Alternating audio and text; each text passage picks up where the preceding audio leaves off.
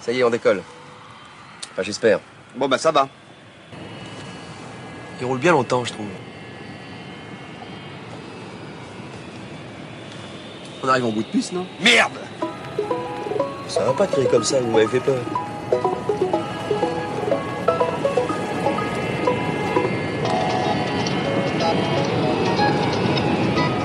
Pourquoi il décolle pas ce putain d'avion? Vous avez remarqué, vous aussi? Y est, on a décollé. Bienvenue sur le podcast de l'Avant-Garde pour cette troisième partie de la saison dédiée à l'esprit de conquête. Nous sommes au cœur de Shanghai, dans notre Airbnb, où nous avons aménagé un, un petit studio. Euh, je suis Sofiane Meghelati, cofondateur de Hack40 et d'Avant-Garde, et j'accueille dans cet épisode Jean-Christophe Gaffier. Bonjour Jean-Christophe. Bonjour. Euh, tu es fondateur de Corporank Exact. et bénévole depuis 8 ans à l'Union des Français de l'étranger de Shanghai, et tu vis à Shanghai depuis 11 ans. Exactement. Alors, pour commencer l'épisode, euh, je vais te demander, s'il te plaît, de te présenter, nous raconter ton histoire euh, en deux minutes de ta naissance à aujourd'hui. Ok. Donc euh, je suis euh, né en France à Bordeaux. J'ai vécu longtemps à Marseille. Après donc deux voyages en, en Chine et après avoir fait un DUT en télécommunications et réseau, je me suis dit que la Chine c'était quand même un beau pays où il fallait que j'y aille. Euh, je suis arrivé en 2008 et depuis 2008 donc j'ai travaillé en tant que business euh, développement euh, pour différentes sociétés dans différentes industries jusqu'au moment où je me suis dit qu'il fallait que je mette à profit mon mon idée et que je mette en place mon idée qui s'appelle Corporang, donc qui est là pour aider les sociétés. Donc je suis marié en Chine avec une petite fille et je compte bien rester encore quelques années ici. Super. Donc, euh, donc euh, plusieurs conquêtes, j'ai- l'impression. D'abord euh, l'aventure chinoise, Oui. euh, hâte que tu nous en parles, Euh, et puis également cette aventure entrepreneuriale que tu as que tu as débutée. Euh, si on parle d'esprit de conquête, qu'est-ce que ça représente pour toi? Alors pour moi, la, la conquête, c'est euh, s'adapter sans détruire autrui ou sans détruire l'espace dans lequel euh, on- on arrive, on vient. Euh, c'est ça, c'est principalement de l'adaptation et, et, et de euh, et de et de progresser avec l'autre. Voilà. Et euh, tu dirais que en, depuis tes 11 ans en Chine, euh, comment tu t'es adapté? Euh, des fois avec des difficultés, mais de toute façon, la difficulté n'est qu'une source de, de progrès. Hein. C'est c'est euh, savoir confronter euh, la- le, le problème à sa source et justement et savoir euh, bah, trouver les, les solutions euh, à, ce, à ces différents problèmes. En 11 ans, on peut imaginer que j'ai eu pas mal, pas mal de problèmes. Tu veux nous en raconter quelques-uns peut-être? Euh, oui, euh, je peux raconter là maintenant. sûr, de. Donc le, le, le pro- un des problèmes que j'ai eu, c'est quand j'ai travaillé pour une société où euh, au bout de au bout d'un an, je faisais un, un gros pourcentage de plus de 25% du, du, euh, du chiffre d'affaires et que euh, le patron est, est, euh, est devenu un, un, voleur et qui euh, et que ben, j'ai dû trouver une solution pour pouvoir m'en sortir euh, sans perdre beaucoup de plumes comme les 35 autres personnes qui qui ont eu tout perdu, euh, enfin plus de trois mois de salaire. Ça, c'était une petite difficulté, comment dire Euh, surtout quand, quand on sait qu'en Chine, euh, euh, si on travaille, euh, on a un visa, si on n'a pas de travail, on n'a pas de visa, donc on n'a aucune raison de rester en Chine et donc on, on est on est fortement invité à rentrer au pays. Voilà. Donc c'était une grosse difficulté, mais euh, j'ai trouvé des solutions et j'ai pu rebondir et et, et changer. et J'ai trouvé, j'en ai profité pour changer d'industrie. Mais c'est vrai que dans, dans beaucoup de pays du monde, euh, si on n'a pas de, de boulot, de visa, euh, on peut pas trop rester. Donc les gens euh, s'accrochent pas mal à leur, à leur boulot, essayent de, de faire beaucoup de réseaux pour regarder les opportunités toujours actives. Et comment tu t'es comment tu t'es remis alors de cette aventure et qu'est-ce que ça t'a apporté? Alors comment je me suis remis de, de cette aventure? Je alors personnellement ça m'a ça m'a ça a pris un, ben, un certain temps euh, économiquement aussi. Euh, j'ai eu la, la chance et le bonheur d'avoir euh, d'avoir mon frère qui m'a proposé de, de, de travailler avec lui. Et donc euh, j'ai euh, j'ai rejoint le, le monde médical pendant deux ans. Euh, jusqu'au moment où je me suis dit bon ben jusqu'au moment où, où j'étais prêt à, à à changer de nouveau et à à, à retravailler pour pour une autre société dans toujours en Shanghai. D'accord. Euh, si on parle maintenant de ton, ton aventure, enfin ce qui te demande le plus d'énergie aujourd'hui, CorpoRank, Mm. euh, comment t'es venue cette idée euh, Comment tu as, as monté cette société Et, euh, et qu'est-ce que c'est concrètement? Alors Corporank, c'est c'est une idée qui euh, qui a été euh, qui a été le résultat de de cette mauvaise expérience avec ce avec ce patron qui a qui a ruiné euh, qui a ruiné euh, autant de clients que que de fournisseurs que que d'employés. Euh, c'est une idée donc qui, a été née euh, qui est née en, en 2013 euh, sur laquelle j'ai donc j'ai mis six ans à, à, à- la développer. Pourquoi? Parce que je voulais être sûr que elle, légalement parlant, elle soit euh, pas diffamatoire, qu'elle soit objective et qu'elle soit au- autant une bonne idée pour les euh, ben, pour les employés comme euh, pour euh, le, top management. Et donc j'ai demandé plein de conseils à, à des spécialistes, donc autant à des GM qu'à des avocats, qu'à qu'à des headhunters, qu'à plein de personnes dans, dans, dans différents métiers, pour que justement ils me valident ben, les, les différents points et justement aussi aussi pour arriver à une solution euh, viable, euh, accessible à tous et, euh, et, et, et oui, et facile à, à comprendre. Alors, tu fais le monter le, le niveau de teasing, hein, puisqu'on se demande tous quelle est cette, cette idée maintenant. Est-ce que tu peux nous dire euh, maintenant aujourd'hui la forme que ça prend? Alors, euh, c'est un site internet, euh, c'est un site internet qui recueille les, euh, les feedbacks euh, des, des employés, des clients et, des fournisseurs et au- le top management et qui euh, euh, traduit donc les, les questions et les réponses en euh, en force et faiblesse d'une société. Euh, et euh, ces forces et faiblesses sont accessibles sur euh, enfin sur internet par par tous. Tout le monde peut répondre à, tout le monde peut répondre et peut noter à une société.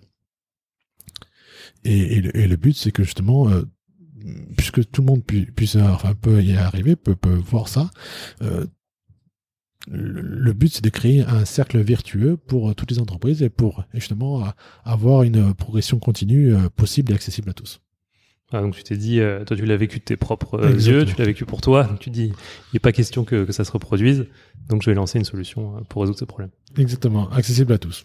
C'est vraiment le, le, le principal parce que si c'est une solution qui est inaccessible que enfin dont tout le monde peut personne peut activer, enfin peu- personne peut vraiment voir le résultat, je pense que ça sert à rien. Donc ça, finalement, ça donne des recommandations aux entreprises par rapport à ce que pensent les employés, pour qu'ensuite ils puissent prendre des dispositions pour améliorer leur management notamment. Exactement. C'est basé sur neuf critères, qui est donc euh, qui du, du salaire, ou enfin de la perception du salaire, au leadership, au euh, à la à la rédaction des contrats, euh, contrats loi, euh, au professionnalisme, à l'écologie, à la compliance, qui est un sujet quand même un petit peu important euh, autant en France qu'aux États-Unis qu'en Chine. Euh, et euh, et c'est donc et d'autres points. Et sur les neuf points, donc il y a à chaque fois une mise en, en en avant de euh, quels sont euh, que pense euh, le top management, que pensent les employés et que pensent les euh, les les clients. Et à chaque fois pour dire ben voici voici votre situation et quel est l'impact direct sur l'entreprise. Et donc ben ça vous invite à évoluer et à progresser à ce niveau. Très clair. Et euh, donc, ces sociétés en général de, de classement ou de notation euh, par les employés ou ex-employés ont souvent un business model euh, basé sur ensuite la vente de services RH à ces entreprises pour qu'elles puissent justement appliquer euh, ces recommandations. Et euh, qu'en est-il pour, pour Corporate Alors, euh, après euh, moult réflexions, j'ai, euh, je me suis dit qu'il fallait un service complètement objectif, euh, complètement anonyme aussi pour même euh, pour tous les employés qui vont noter et, comme les comme les clients. Et donc mon business model se base sur le, le fait que je ne vends que les reports et je ne vends aucun service qui soit euh, lié, qui soit directement connecté à, à, à, à l'examen de- des reports. C'est 100% objectif, 100% anonyme et, euh, et, et c'est pour ça que justement c'est, c'est, euh, la fiabilité des données sont, est, là. est garanti est garantie. D'accord. Et donc, euh, et ce business model donc, qui est différent des, des compétiteurs, est-ce que euh, est-ce qu'il est rentable aujourd'hui? Comment ça peut, comment ça se met en place? Alors, euh, rentable, euh, pas encore, mais euh, c'est euh, alors comme si je fais du mass market, c'est vraiment euh, accessible à tous puisque ça, coûte, euh, enfin c'est très accessible à, toutes les sociétés. hein. Euh, Pour une petite société de 10 personnes, ça coûte même pas 200 euros, donc c'est ça va être rentable. Voilà. Ok, non, mais de toute façon, normalement, chaque nouvelle bonne idée met du temps à être rentable, donc ça, je demandais où tu en étais. Donc, tes plus gros défis aujourd'hui, ça serait quoi sur Corporate?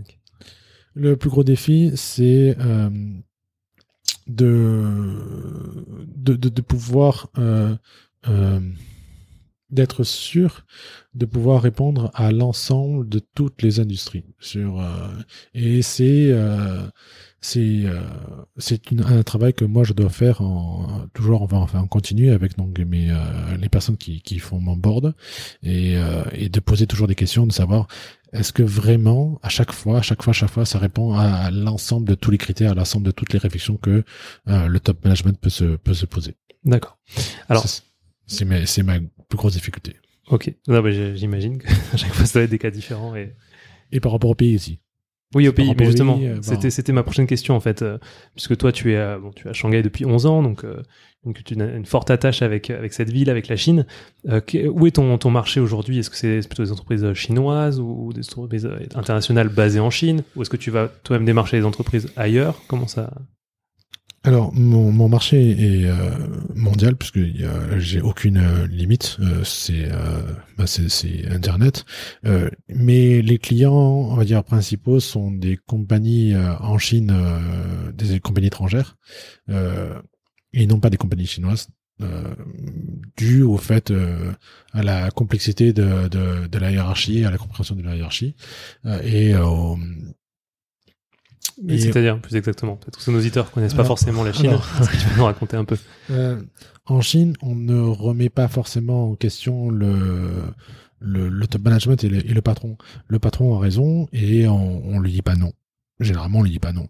Donc, il y a, il y a très peu de chances pour que ce genre de, de, de réflexion de, euh, liée à Corporank puisse apporter euh, euh, vraiment les solu- enfin vraiment la, la réflexion euh, adéquate chez, chez- chez le patronat.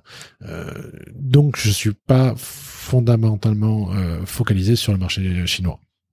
C'est c'est un marché, pour moi, c'est le marché des entreprises étrangères en Chine. Après, principalement, c'est en Europe euh, ou en- aux États-Unis parce que toutes les lois qui sont qui sont arrivées euh, poussent les, entreprises à avoir plus de transparence, euh, à lutter contre la corruption et, euh, et à être beaucoup plus vigilants sur les sur les différentes interactions qu'ils ont entre l'entreprise et les employés et les clients.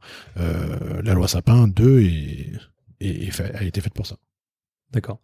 Euh, non, mais c'est vrai, c'est presque un, un projet social, en fait, euh, d'entreprise sociale. C'est les rapports, c'est en aucun cas des rapports euh, financiers, ce sont des rapports euh, sociaux. euh, et, et, et justement, c'est c'est- ce n'est qu'une raison d'aider les sociétés. Moi, moi, mon, mon but ultime, c'est d'aider les sociétés. Euh, tout le reste ne m'importe pas. D'accord, très clair. Et très engagé aussi. Euh, alors si on, passe un peu maintenant sur le marché euh, chinois, puisque toi qui es là depuis 11 ans, j'imagine que tu as appris plein de choses, que tu connais plein de choses, et je pense que nos auditeurs sont aussi très intéressés à avoir ton retour d'expérience. Donc déjà depuis 11 ans, comment tu as vu changer la Chine, notamment dans le monde entrepreneurial, ou pour les entrepreneurs qui viennent s'installer en Chine ou qui créent des entreprises en Chine, qu'est-ce qui a changé depuis 11 ans? Quelles sont les tendances aujourd'hui? Alors, le, marché en, Chine a, a très, a très évolué, a beaucoup évolué. Euh, il est avant, c'était un petit peu l'Eldorado, on va dire. Pendant très longtemps, les gens pensaient que l'Eldorado était là, euh, que tout était possible, que on pouvait faire tout et, un peu n'importe quoi. Ça a beaucoup changé. Il y a beaucoup de règlements qui ont, qui sont intervenus, qui ont limité, euh, qui ont limité les, euh, on va dire les, les, les, les mauvaises actions ou les, euh, enfin. Euh, les, les, les actions un petit peu, on va dire, dangereuses. Euh, dans un autre sens, d'un autre côté, les, les réglementations euh, au niveau des business li- license, euh, donc euh, le business scope de, chaque entreprise, a euh, a été élargi. C'est-à-dire que euh, avant, euh, on pouvait pas faire de, l'import euh, en propre. Il fallait forcément avoir une compagnie chinoise. Euh, Il y a plein de choses comme ça qui ont été euh, qui ont été élargies et qui ont été euh, comme euh, enfin Pour être plus attractif. peu, euh, et aux, notamment aux, en- entreprises euh, étrangères. Euh, avant, c'était impératif de déposer euh, 10 000 euros ou 100 000 euros ou 200 000 euros ou euh, euh, ouais ou 100 000 euros sur la sur la table en tant que en tant que capital pour pouvoir créer une société. En fonction maintenant des euh, des industries et, euh, et du service apporté ou du produit, on n'a plus ce genre de réglementation. Donc c'est il y a deux côtés qui sont ben qui sont la Chine qui une, une certaine fermeture et une certaine ouverture en même temps. C'est euh, c'est la complicité de la Chine. Et euh, ce, qui est, ce qui est intéressant, c'est que si on prend par exemple Shanghai, euh, les populations euh, internationales, en tout cas d'expatriés, diminuent chaque année. Euh, que ce soit pour les Français, les Australiens, les Américains, les Japonais, Mm. Euh, voilà, toutes les, tout- tous les finalement les internationaux euh, quittent peu à peu Shanghai. Euh, pourquoi? Euh, Pourquoi? Alors la principale raison, euh, à mon avis, c'est euh, le visa. Euh, comme comme je l'ai dit tout à l'heure, c'est euh, quand on a un visa, on a une raison de travailler. Enfin, quand on a un visa de travail, on a une, raison d'être en, en Chine. Et euh, dès qu'on n'a plus de visa, ben, on n'a plus de raison d'être en Chine. Donc on est, on a un mois pour euh, partir ou pour changer de travail. Sauf que euh, avant, c'était possible de changer de travail en bout d'un, un- un- enfin de changer de visa de travail au bout d'un mois. Maintenant, il nous, faut à peu près entre euh, entre un et trois quatre mois pour pour changer d'une société à une autre.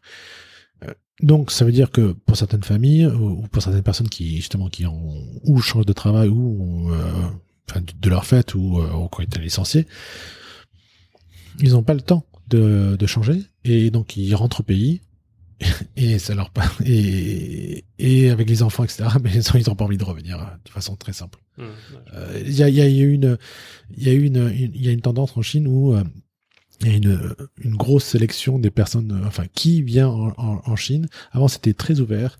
Maintenant, il y a, euh, oui, les talents viennent. Ils sont très bien, ils sont, ils sont les bienvenus. Tous les autres, c'est limité, c'est contrôlé et, et, et ça peut être refusé. Non, C'est vrai que c'est une tendance qu'on peut voir un peu sur la zone Asie, en tout cas les grandes euh, capitales, grandes métropoles, parce que moi, habitant à Singapour, euh, c'est une tendance qu'on voit aussi depuis euh, plusieurs années maintenant, euh, euh, des quotas pour les visas, un salaire minimum, donc tout qui pousse à, à favoriser euh, l'emploi local et qui rend plus difficile en effet euh, l'expatriation. Mais euh, si on si on se focus maintenant, puisque tu- l'Union des Français de l'étranger, Shanghai, donc euh, peut-être tu peux nous raconter euh, ce que c'est déjà, ce que tu y fais, et euh, donc j'imagine que tu croises beaucoup de Français euh, expatriés qui j'imagine s'entraident. Mm. Euh, quels sont un peu leurs, euh, enfin quel est le niveau d'entraide, qu'est-ce qui s'y passe? Alors, euh, l'Union des Français à l'étranger, c'est une association qui a été euh, créée il y a très longtemps, en 1900, euh, 1930, euh, dans les années 130. Euh, et euh, l'UFE est, euh, est là pour euh, que les aucun Français ne se sente seul à l'étranger. Ça, c'est la règle de base. Euh, donc, l'UFE organise euh, tous les mois des, des, des apéros où, où les gens sont censés euh, se rencontrer et discuter et échanger sur euh, leurs propres difficultés, etc. Euh, à l'UEFE Shanghai, moi je suis en charge du, du pôle accueil. Euh, donc j'accueille tous les nouveaux intervenants, euh, enfin tous les nouveaux euh, venus à, découvrir euh, la Chine, à découvrir Shanghai et sa région, et à, ne pas tomber dans les pièges d'un logement, euh, du, enfin, du, du- comment déclarer certaines choses, etc. Ça c'est ma première fonction. Après, moi j'ai, j'ai un- je fais le club roman, je parce que je considère que c'est pas parce qu'on est à l'étranger qu'on ne doit pas lire de bouquins français. Et donc je, je j'organise ça tous les tous les mois. C'est bien, c'est cool, ça ça permet de de- de- d'échanger, de, découvrir certaines euh, certaines nouvelles tendances. Et récemment, en fait, euh, avec euh, mon, mon collègue euh, avocat, on a lancé le Business Lunch. Alors le Business Lunch, c'est justement, euh, c'est encore tous les pareil tous les mois, euh, un business, un lunch où les gens sont se, se rencontrent et, et discutent de leur leur expérience et leurs difficultés immédiates, leurs difficultés immédiates et de comment eux ils se sont ils se sont retrouvés confrontés à ça et comment ils, pensent s'en sortir. Et le but c'est de justement trouver des synergies pour pouvoir euh, ben, s'en sortir. Alors bon, tu nous dresses un, finalement un tableau où on, a l'impression que c'est assez compliqué de, de rester ici, de, de faire sa place ici, notamment tu nous disais pour les visas, mais pour euh, pour les entrepreneurs finalement qui viennent avec des technologies ou avec des des backgrounds euh, plus euh, technologiques, euh, j'imagine que là euh, c'est beaucoup plus facile d'arriver et de se lancer. Ah, alors, dès qu'on a un talent ou qu'on a une, une idée qui plaît au gouvernement chinois, on est super welcome. on, est, on est vraiment les bienvenus et, et, tout se fait pour que ça se passe très bien. Que ce soit à Shanghai, que ce soit dans d'autres villes. vraiment, le, gouvernement aide les sociétés, aide les, euh, les gens qui ont des idées à, s'installer. Et, euh, et, et la Chine est vraiment vraiment euh, compétitive au niveau aide au niveau aide pour les entreprises. C'est un très très beau un, très un, énorme point fort. Voilà. J'imagine que maintenant dans la communauté il y a plusieurs plusieurs success stories qui sont un peu euh, là pour rappeler que les Français peuvent réussir ici. Oui, ben on a la French Tech euh, ici euh, qui réunit l'en- l'ensemble des, des acteurs et c'est aussi un, un- une grosse association, enfin un, gros mouvement où les, gens partagent et, effectivement on a des gens qui, réussissent et c'est bien. Euh, merci beaucoup euh, Jean-Christophe pour euh, pour cet échange, mais c'est pas fini. C'est pas fini parce qu'en fait à chaque fois on demande à nos invités une petite partie inspiration pour retomber sur le lien avec l'esprit de conquête et ton esprit de conquête. Alors première question, quelle est la personne qui à toi t'inspire l'esprit de conquête et pourquoi? Alors, alors on est en Chine donc ça tomberait sous le sens que je dise Jacques Ma. Ah, Et c'est vrai que c'est une personne qui a tellement euh, eu d'échecs euh, avant la réussite que elle mérite, euh, que cette personne mérite d'être d'être notée. Effectivement, elle a, quand on lit sa bio, on, on voit qu'elle a, elle a eu, du- il a eu du mal. Mais le but de la, de la conquête, c'est quoi? C'est de, c'est pas parce qu'on tombe qu'on qu'on ne doit pas se relever. Et il faut se relever. Euh, Il n'y a pas le choix. C'est ça la conquête. Après, euh, moi, il y a d'autres personnes qui, qui m'ont toujours inspiré. Euh, Harrison Ford, par exemple, c'est la personne qui a été démoralisée quand un, un producteur lui a dit "Mais toi, tu réussiras jamais à rien. Ça sert à, ça sert à rien. Arrête là." Et, et quelques années après, il a été, euh, il a été élu le meilleur acteur du monde. Donc, euh, euh, c'est pas parce qu'on entend des, mauvais des, mauvais retours, qu'on a des mauvais retours, qu'on n'est pas vraiment appuyé ou qu'on est tombé, qu'il faut justement laisser tomber. Pour moi, il y a une phrase qui résume bien, c'est c'est pas parce que c'est c'est pas parce que tout le monde dit que c'est impossible qu'il faut pas le faire. Justement, c'est parce que c'est impossible pour eux que ça peut être difficile pour nous, mais justement possible. Et euh, est-ce qu'il y a peut-être euh, dans tes lectures, juste toi qui es un lecteur de romans en français, ou, ou une autre référence qui, euh, qui pour toi est absolument euh, à, à lire ou à découvrir pour, euh, pour découvrir cet esprit de conquête?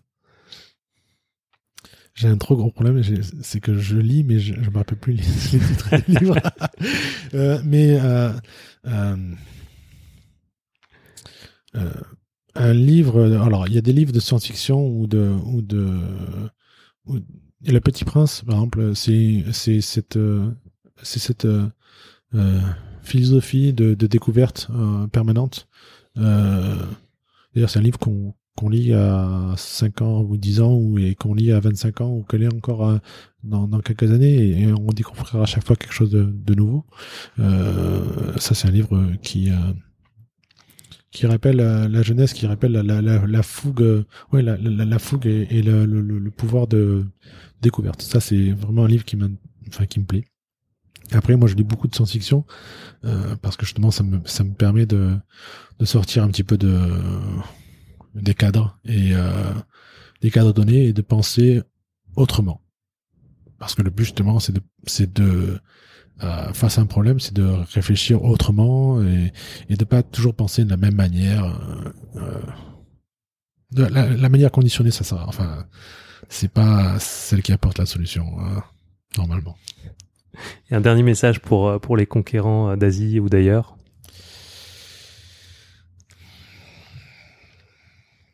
Tout est possible à ceux qui croient. Rien n'est impossible. Rien n'est impossible. Euh, généralement, euh, généralement l'Asie, c'est, alors c'est toujours été un pays euh, fabuleux, toujours un pays qui a attiré. Euh, il faut pas forcément penser à, à faut, faut pas se dire que l'Asie est, est, est, est, dangereux. Faut pas se dire que l'Asie euh, euh, est l'Eldorado non plus. Faut se dire à l'heure actuelle que l'Asie est l'Europe euh, des euh, du 16e, 17e, 18e siècle. C'est euh, l'avenir, c'est là où tout se crée, c'est là où l'innovation est, est, euh, est la, la, plus compétitive et la plus présente. c'est c'est un magnifique endroit pour faire beaucoup de choses. Merci beaucoup Jean-Christophe, merci pour, euh, pour cette interview, merci pour, euh, pour tout ce que tu as partagé avec nous, avec nos auditeurs. On a été ravis de t'avoir dans, euh, dans l'avant-garde, dans l'esprit de conquête sur, sur notre podcast. Et puis à très bientôt, longue vie à Corporank, on souhaite tout le, tout le, meilleur pour, pour ton, ton entreprise. et puis à très bientôt en Asie. Merci. Être révolutionnaire, quoi. il faudrait réveiller un peu nos vieux démons. Quoi. Il faudrait se faire entendre un petit peu une bonne fois pour toutes. Pour refuser tout ce qui se passe. Mais vraiment, vraiment devenir combattant.